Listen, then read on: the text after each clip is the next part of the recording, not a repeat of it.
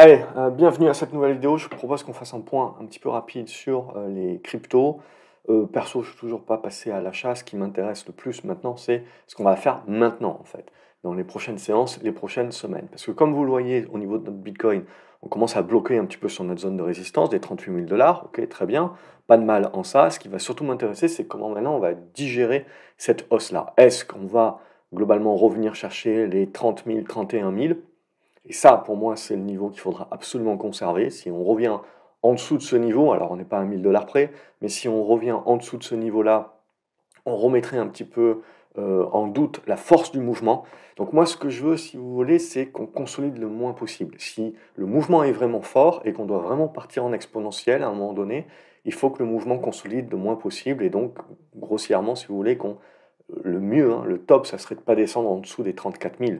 Mais il faut partir du principe que pour moi, tant qu'on va, euh, même si on doit descendre euh, sur le niveau des 30 000, 31 000, on ne remet pas grand-chose en cause, on reviendra sur le niveau du breakout. Bref, ça sera euh, un niveau qui m'intéressera quand même dans une construction qui sera plus large, qui sera plus longue dans le temps, mais qui sera donc plus saine, plus construite. Donc c'est ça que je regarde actuellement. J'ai pas de niveau, alors c'est toujours haussier point barre, hein, je veux dire. On peut même, si on veut, dépasser les 38 000 dollars et aller plus haut, très bien. Mais pour moi, c'est vraiment le moment, si vous voulez, où si on doit avoir une vue un peu long terme, il faut construire. Il faut construire les choses dans le temps. J'aime pas les trucs qui montent en ligne droite, si vous voulez. C'est jamais durable, c'est jamais bon. Euh, et ensuite, quand ça casse, ça met euh, très longtemps à vous redonner quelque chose euh, d'assez sain. Donc pour moi, on en est là. Pour moi, je dirais que l'objectif qu'on avait quand on en avait parlé euh, sur les précédentes hausses, que ce soit en début d'année ou que ce soit euh, cet été, c'était l'objectif. C'est l'objectif d'aller chercher ces 38 000 dollars et après, pour moi, c'est le quid.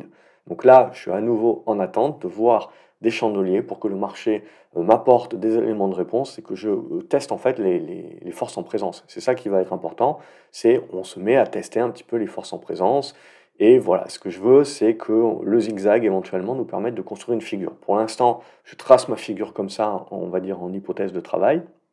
C'est ça que j'aimerais voir. Euh, et c'est ça éventuellement qui me fera euh, rentrer euh, une position, voire aller voir du côté d'autres cryptos alternatives plus que le, que le Bitcoin globalement. Sinon, c'est haussier point barre, comme je vous l'ai dit, au-dessus des 30 000, 31 000 dollars, on va rester positif d'un point de vue moyen terme. Mais voilà, j'ai besoin de voir un petit peu comment ça s'ouvre, comment ça construit, euh, pour euh, un petit peu me donner une idée sur euh, la suite. Et sur Ethereum, ça va être la même chose. Hein. On avait dit même jusqu'aux 2100 dollars, c'était pas impossible. Donc on est allé les chercher et jusque le prochain niveau, c'est 2400. Pour moi, voilà, je, vois plus de potentiel sur une crypto comme Ethereum par exemple, voire même XRP, hein, que sur Bitcoin. Donc c'est ça aussi où c'est intéressant pour moi, si vous voulez, pour peut-être la première fois commencer à voir des surperformances sur d'autres cryptos par rapport au seul et unique Bitcoin. Ça peut être très intéressant parce que ça peut aussi démontrer que le marché est en train de mûrir, est en train donc surtout donc d'aller chercher euh, des cryptos avec un aspect fondamental qui sont peut-être un petit peu plus mûrs que le seul Bitcoin qui était donc on va dire la, la chaloupe, euh, mais qui à un moment donné, si vous voulez, voilà, euh, n'est pas forcément la meilleure lame du tiroir. Donc c'est peut-être vers ça aussi que l'on tend. Donc pour moi, on se retrouve toujours dans une très bonne configuration au niveau d'Ethereum. On bloque pour l'instant sur les 2100 dollars.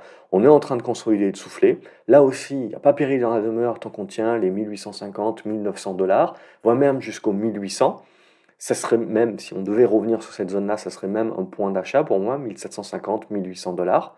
Si on repasse en dessous, par contre, là, en effet, on redeviendra un petit peu plus prudent. Mais tant qu'on est au-dessus de cette zone-là, on est dans une construction qui sera saine, euh, sur laquelle on est plutôt dans une accumulation. Et puis après, il faudra faire le breakout aussi pour vraiment commencer à parler retournement moyen terme. Donc on en est là actuellement euh, sur, sur ces aspects-là. Et si je vais rechercher euh, mon XRP, hop, il est là. Je me retrouve euh, dans la même idée, la configuration est beaucoup plus large, hein, et si je nettoie un petit peu ma chambre des hypothèses de travail qu'il y avait eu là, euh, hop, hop, hop, hop, on se retrouve à peu près dans la même idée. Pour moi, ce niveau de soutien-là des 58 est très important. On peut venir chercher avec de la mèche jusqu'à la zone des 55, mais il faut s'arrêter là. Il ne faut pas descendre en dessous. Euh, ça serait remettre en péril tout ce qu'on a tracé pour le moment. Donc après, on peut voir la configuration, donc figure beaucoup plus large, se construire un petit peu sous nos yeux. On voit bien que c'est un débordement des 70 cents en gros qui relancerait vraiment la dynamique. Et donc là, on est à nouveau dans une phase de congestion. vous voyez ici, on avait fait une grosse correction, phase de congestion qu'on casse par le haut. Là, un, on refait la même chose, correction, phase de congestion qu'il faudra donc casser par le haut. Mais ce qui est important, c'est dans cette phase de congestion déjà, qui peut durer, hein, c'est déjà de ne pas casser par le bas et donc de ne pas remettre en cause, si vous voulez, les niveaux qui sont devenus supports et d'en refaire à nouveau des résistances. Et donc notamment cette zone des 54-55 cents, pour moi ça c'est une, zone qui est vraiment importante de conserver. Et ensuite revenir au-dessus des 65 et les 70 pour valider les signaux euh, de retournement. On va se faire euh, d'autres cryptos et là aussi on va retrouver des configurations que je trouve très intéressantes. Donc c'est exactement la même chose sur AV par exemple où on se retrouve avec la résistance horizontale là sur cette zone des 115-120. Donc ce sera le gros morceau à passer pour vraiment déclencher du retournement de moyen à long terme. Mais en attendant, on est dans une petite conso, on le voit qui est venu chercher les 80 dollars et qui rebondit. Donc pour moi, on commence à tracer nos petites figures de congestion en triangle ascendant. Et tant qu'on reste dans ces figures-là, on reste en mode accumulation pour jouer les breakouts haussiers. Si ça casse par le bas, on jouera les retours sur les anciennes résistances horizontales qui devront jouer leur rôle de support et on rentrera donc ça ne mettra pas un terme, si vous voulez, à, euh, au rebond et aux hausses qu'on a mis en place euh, sur, sur le mois d'octobre-novembre. Ça mettra une pause. Ça, en fait, ça allongera, si vous voulez, les, congestions et les constructions que l'on est en train de mettre en place. C'est pas plus mal, hein, ça peut être très sain, euh, et ça peut vraiment ensuite donner des tendances plus matures et plus durables dans le temps. Je préfère quand les trucs montent en escalier, si vous voulez, que tout de suite en mode ascenseur. Euh, mais voilà, c'est quelque chose qu'il faut voir. Donc pour l'instant, on a une congestion qui est très propre. Tant qu'on tient les 80 dollars, on reste là-dessus et donc on se dit que vers la fin du mois, ça peut être intéressant de jouer le breakout haussier. Si on commence à casser ces figures par le bas, il faut se dire qu'on va aller corriger un petit peu plus fortement, du coup faire des figures un peu plus larges de congestion qui prendront un petit peu plus de temps, mais qui vont nous ouvrir potentiellement euh, des points d'entrée sur les anciennes résistances qui deviendront support, qui devront devenir support avec la zone ici par exemple sur AV de 70-72 dollars. Et ça peut être des zones d'entrée, si on y va, qui peuvent être intéressants, parce que du coup, on rentre au plus proche des niveaux importants. Et je veux dire, même si ça se passe mal, que ça recasse par le bas et qu'on relance des tendances baissières sur les cryptos, globalement, on n'est pas, pas pour cher au niveau de notre, de notre position. Donc, c'est ça qui se regarde. Là, je ne joue pas aux devinettes. Pour moi, ça va être chandelier par chandelier que je vais observer. Mais la tendance de fond, si vous voulez, est au retournement. Donc, c'est ça qu'il faut bien comprendre, c'est que si à un moment donné j'ai de la volatilité, ça s'achète. Ça s'achète pour jouer ensuite la relance jusqu'à preuve du contraire. Euh, je ne vais pas faire beaucoup d'autres euh, cryptos. je vais faire les grosses ou celles qu'on me demande souvent dans les commentaires, donc n'hésitez pas à nous redemander. Vous avez du Matic par exemple là où on voit bien qu'on corrige un petit peu ben, le, rebond qui a été très fort, mais du coup qui nous a permis de valider la zone de résistance dont on avait parlé, 90, hein, 96 euh, centimes de dollars à peu près. Et là, pareil, on est en train de revenir chercher les supports, c'est ça qui nous intéresse, pour ensuite pouvoir construire la figure. Donc, il faut bien comprendre que cette, cette phase de correction puis de zigzag est nécessaire parce que ça va nous permettre de congestionner et de créer les figures qui ensuite, les cassures, nous permettront vraiment de jouer, euh, de jouer la suite, euh, notamment à plus moyen terme. Donc pour moi, il faut laisser souffler, il faut accepter que c'est normal, c'est nécessaire et que par exemple, les niveaux à, conserver, ça sera cette zone des 65-66 centimes de dollars, c'est important, et aussi sinon cette zone des 60 centimes de dollars.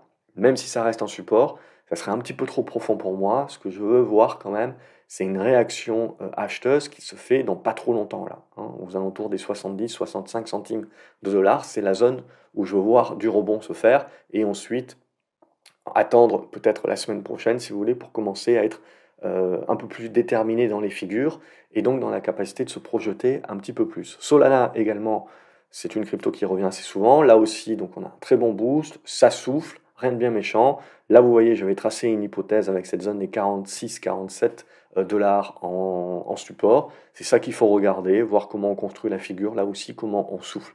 Ce qui est important, si vous voulez, c'est de souffler, mais c'est de souffler d'une manière relative, c'est-à-dire de ne pas redonner tout ce qu'on a gagné, ça, serait négatif, mais de redonner une partie. Et je pense que voilà, redonner jusqu'à cette zone des 45 dollars, c'est possible sur Solana et ça ne remet pas en doute et en cause euh, la force du mouvement acheteur actuel et le fait qu'on puisse ensuite le relancer une fois qu'on aura mis en place cette consolidation congestion. Donc il faut bien comprendre, si vous voulez, qu'on peut très bien être négatif euh, à très court terme en pensant que les cryptos ont besoin de souffler et de corriger, tout en gardant un biais positif à moyen terme. Je garderai ce biais positif à moyen terme et donc toute baisse, pour moi, toute baisse excessive, reste à acheter parce qu'on joue la détermination des figures qui peuvent être plus larges que ce que l'on croit.